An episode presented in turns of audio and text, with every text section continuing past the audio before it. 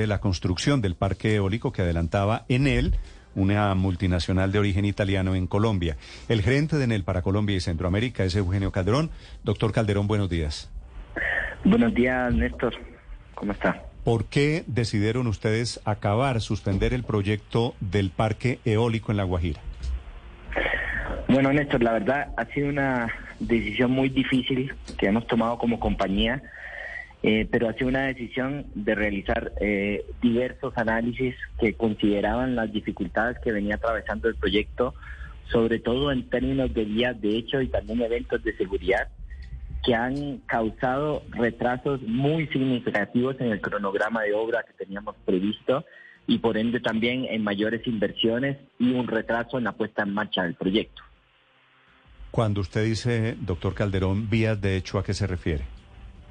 Hemos tenido bloqueos de manera constante en un proyecto eh, como estos. Cuando estás en construcción es importantísimo mantener un ritmo constructivo. Mm. Eh, los distintos bloqueos o vías de hecho que pues hemos ido sufriendo desde, desde que iniciamos la construcción, pues han afectado de manera importante el avance, el rendimiento constructivo para que se haga una idea, en el año 2022 solo pudimos trabajar la mitad del tiempo y en lo que llevamos de estos meses del 2023 solo hemos podido trabajar el 40% del tiempo. Entonces estos son impactos muy significativos en los programas de obra que se tienen.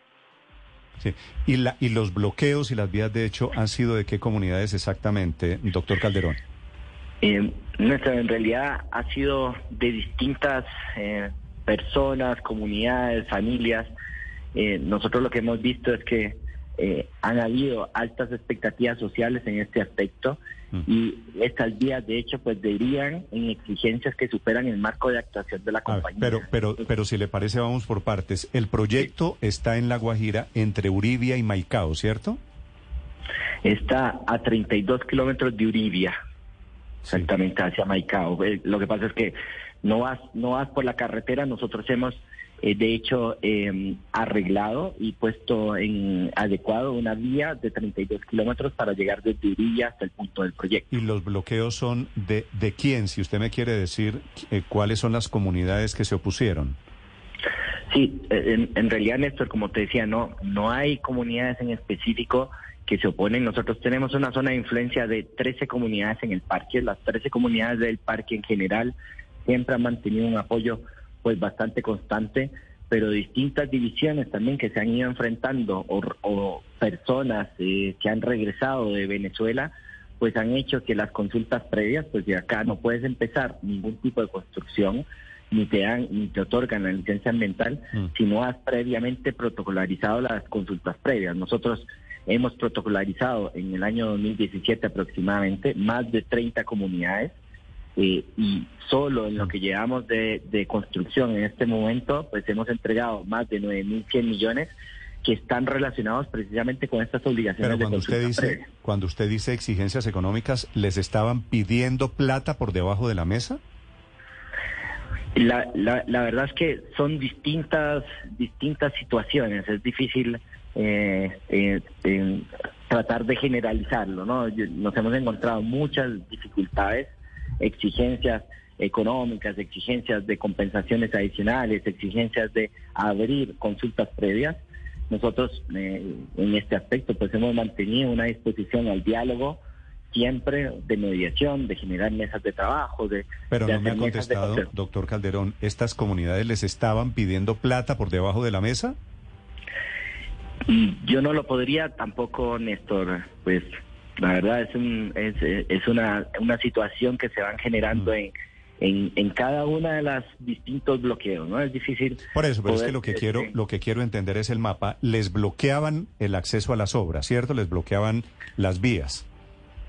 Les pedían plata, les montaban consultas previas. ¿Los aburrieron? ¿Es lo que usted me está diciendo? Nosotros estuvimos em, pues eh, teniendo constantes bloqueos en distintos puntos en el acceso al proyecto también, en los 32 kilómetros de la vía, en algunos momentos en algunas partes del parque. a pesar de tener protocolarizadas pues todas las consultas mm. previas que esto requiere. Entonces, ¿De, qué, ¿De qué tamaño eh, es el parque eólico que ustedes estaban construyendo? Son 205 megas, eh, Néstor, que son aproximadamente mil eh, gigavatios hora que sí, pero no, pero digo no no capacidad instalada de este parque de energía eólica, sino físicamente el terreno era qué tan grande. Eh, aproximadamente 3.000 hectáreas. Aproximadamente, es una extensión. ¿Y qué pasa con esas 3.000 hectáreas si ustedes abandonan el proyecto? Nos, a ver, cuando eh, vas a generar una construcción de un proyecto en esta zona, tienes que tener las consultas previas. Esta es la autorización para entrar en las distintas terrenos, porque estos son propiedades de comunidades indígenas. Mm. Entonces, con estas consultas previas, pues se generan unos mecanismos de compensación por todo el proceso constructivo que tiene el proyecto.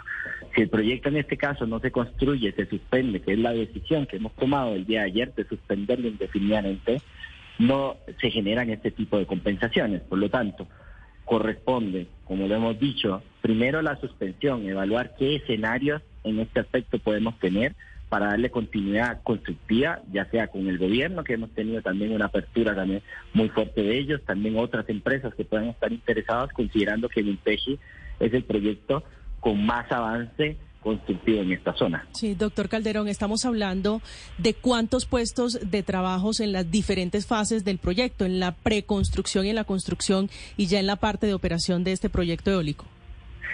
Eh, nosotros hoy tenemos más de 500 personas contratadas, así las hemos tenido en, promedio durante todo este tiempo.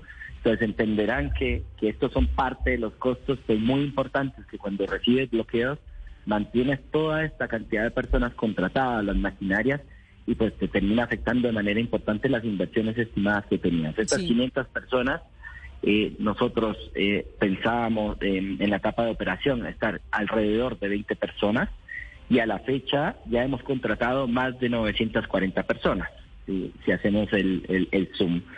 Eh, la 350 de las 540 que tenemos hoy son originarias de Guajira. Sí, eso quería preguntarle. ¿Cuánto el porcentaje que tienen ustedes en total de oriundos de la Guajira, de indígenas, hay allí entre los contratados? Sí, como te decía, hoy tenemos más de 500, 350 son de, de Guajira, que son 65%. Privilegiamos en este aspecto, siempre como compañía, con nuestros proyectos de creación de valor, una de las cosas en las mm. que focalizamos mucho es dar trabajo a las personas de las zonas de influencia del proyecto. Sí, doctor Calderón, ¿ustedes alcanzaron a comprar los, los molinos para hacer la operación de energía eólica? Nosotros compramos todos los aerogeneradores, de hecho todos estos aerogeneradores tienen aproximadamente un año de estar almacenados en Puerto Brisa. ¿Cuántos tienen? ¿Cuántos tienen eh, en total aparatos individuales? Son, son 41 en total, 41 eh, eh, aerogeneradores. ¿Y esos se, se, pierden o sirven o se los llevan para otra parte? Nosotros ahora con esta autorización que hemos recibido la suspensión vienen dos, dos puntos que son muy relevantes. El primero es la evaluación potencial de venta del proyecto y la segunda también que irá en paralelo es vender estos aerogeneradores en el mercado internacional si es que es necesario, si es que no se activar o no hubiera interés de alguna empresa, de gobierno, de una continuidad constructiva del proyecto Vintage. Doctor Calderón, ¿esto último que dice usted quiere decir que el proyecto se abandona? ¿O hay algún plazo para eventualmente retomar la construcción del, parque eólico? Nosotros como compañía no vemos viable continuar la construcción de este proyecto, pero hemos decidido hacer una suspensión para entender si a nivel del mercado nacional puede haber algún tipo de interés en darle continuidad constructiva, considerando el avance el, avance que tiene el proyecto, que es el mayor avance en el sector de Guajira, considerando que además tenemos las, los aerogeneradores en, en Colombia. Eh, en paralelo evaluaremos la venta de los generadores también. Sí, eh, eso quiere decir que en él desiste plenamente de hacer este, este parque eólico en La Guajira. Doctor eh, Calderón, ¿cuánta energía está o estaba prevista eh, que generara este parque eólico en La Guajira? Era un teravatio hora, mil gigavatio hora al año, que tenían pues algunas eh, obligaciones de venta de energía, que como compañía, con el portafolio que tenemos, estamos haciendo toda la estrategia también para hacer las coberturas que, significa esto y por supuesto dar continuidad a la obligación que tenemos en el término de entrega de energía. Sí, por favor tradúzcanos qué significa eh, eh, esa capacidad o, ese potencial de un terabyte, un, tera eh, hora de, producción de energía. Eso, eso ¿para qué serviría? ¿Qué, ciudad podría alimentarse de, una planta como estas?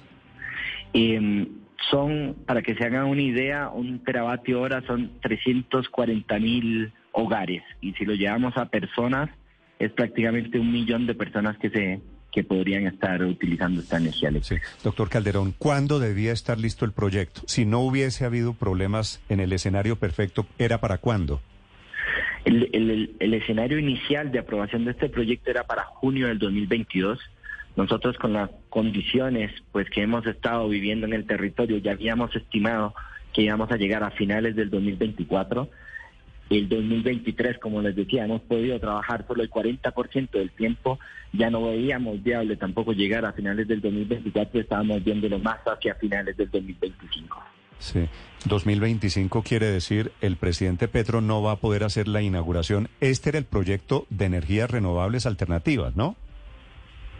Este es el, sí, el proyecto eólico, pues una transición energética que como en el, si bien es cierto, en Guajira hemos estado enfrentando todos estos problemas, nosotros seguimos decididamente apostando también por esta transición energética de Colombia con la construcción de otros 800 megavatios solares que hoy en día estamos ya construyendo en, los departamentos de Magdalena, el Cesar y Atlántico.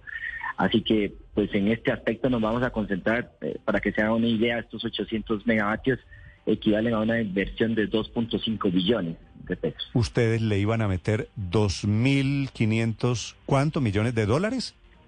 No, 2.5 billones de pesos significa la inversión que estamos haciendo ah. en los 800 megavatios que seguimos construyendo de tecnología ¿Y el, solar. ¿Y el parque este de La Guajira del que estamos hablando, cuánto les valía a ustedes en él? Aproximadamente un billón. Un billón. Esto estamos hablando de 250, casi 300 millones de dólares. Eh, inicialmente eh, habíamos estimado una inversión de 220 millones de dólares. Hoy las estimaciones que hemos visto con todas estas situaciones que enfrentamos están siendo mucho más del doble. Ah, ¿Y esa plata la pierden? Nosotros, eh, precisamente por eso este proceso de suspensión y este proceso de evaluación de potenciales ventas, este proceso también en paralelo que pues que evaluaremos de colocar estos aerogeneradores en algún otro mercado, si es que es necesario.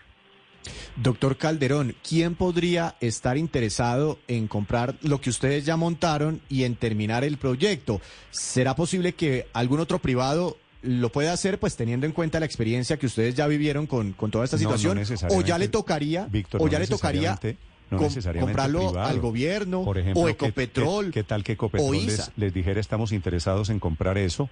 ¿A ustedes les sonaría, doctor Calderón? Nosotros estamos abiertos a facilitar los, los acuerdos que sean necesarios en este aspecto y pues hemos empezado un, proceso de evaluación. A partir de ahora empezamos este proceso, evaluaremos todas las alternativas que, que se puedan generar en, en función de este objetivo. Doctor Calderón, ¿usted es colombiano? No, yo soy de Costa Rica. Ah, de Costa Rica. ¿Y usted de casualidad ha visto una película colombiana que se llama La Estrategia del Caracol? No, lamentablemente no, la he visto. Le voy a recomendar una película, se llama La Estrategia del Caracol. Yo creo que es una película, debe tener casi 30 años, más o menos. Ajá. Cuando vea la escena final de esa película, se acuerda de mí. Perfecto, Bueno. me lo tomo como, como objetivo para estos siguientes días. Pero vea esa película y en la escena final dice, ah, esto fue de lo que me habló el señor ese de la radio allá colombiana. Perfecto.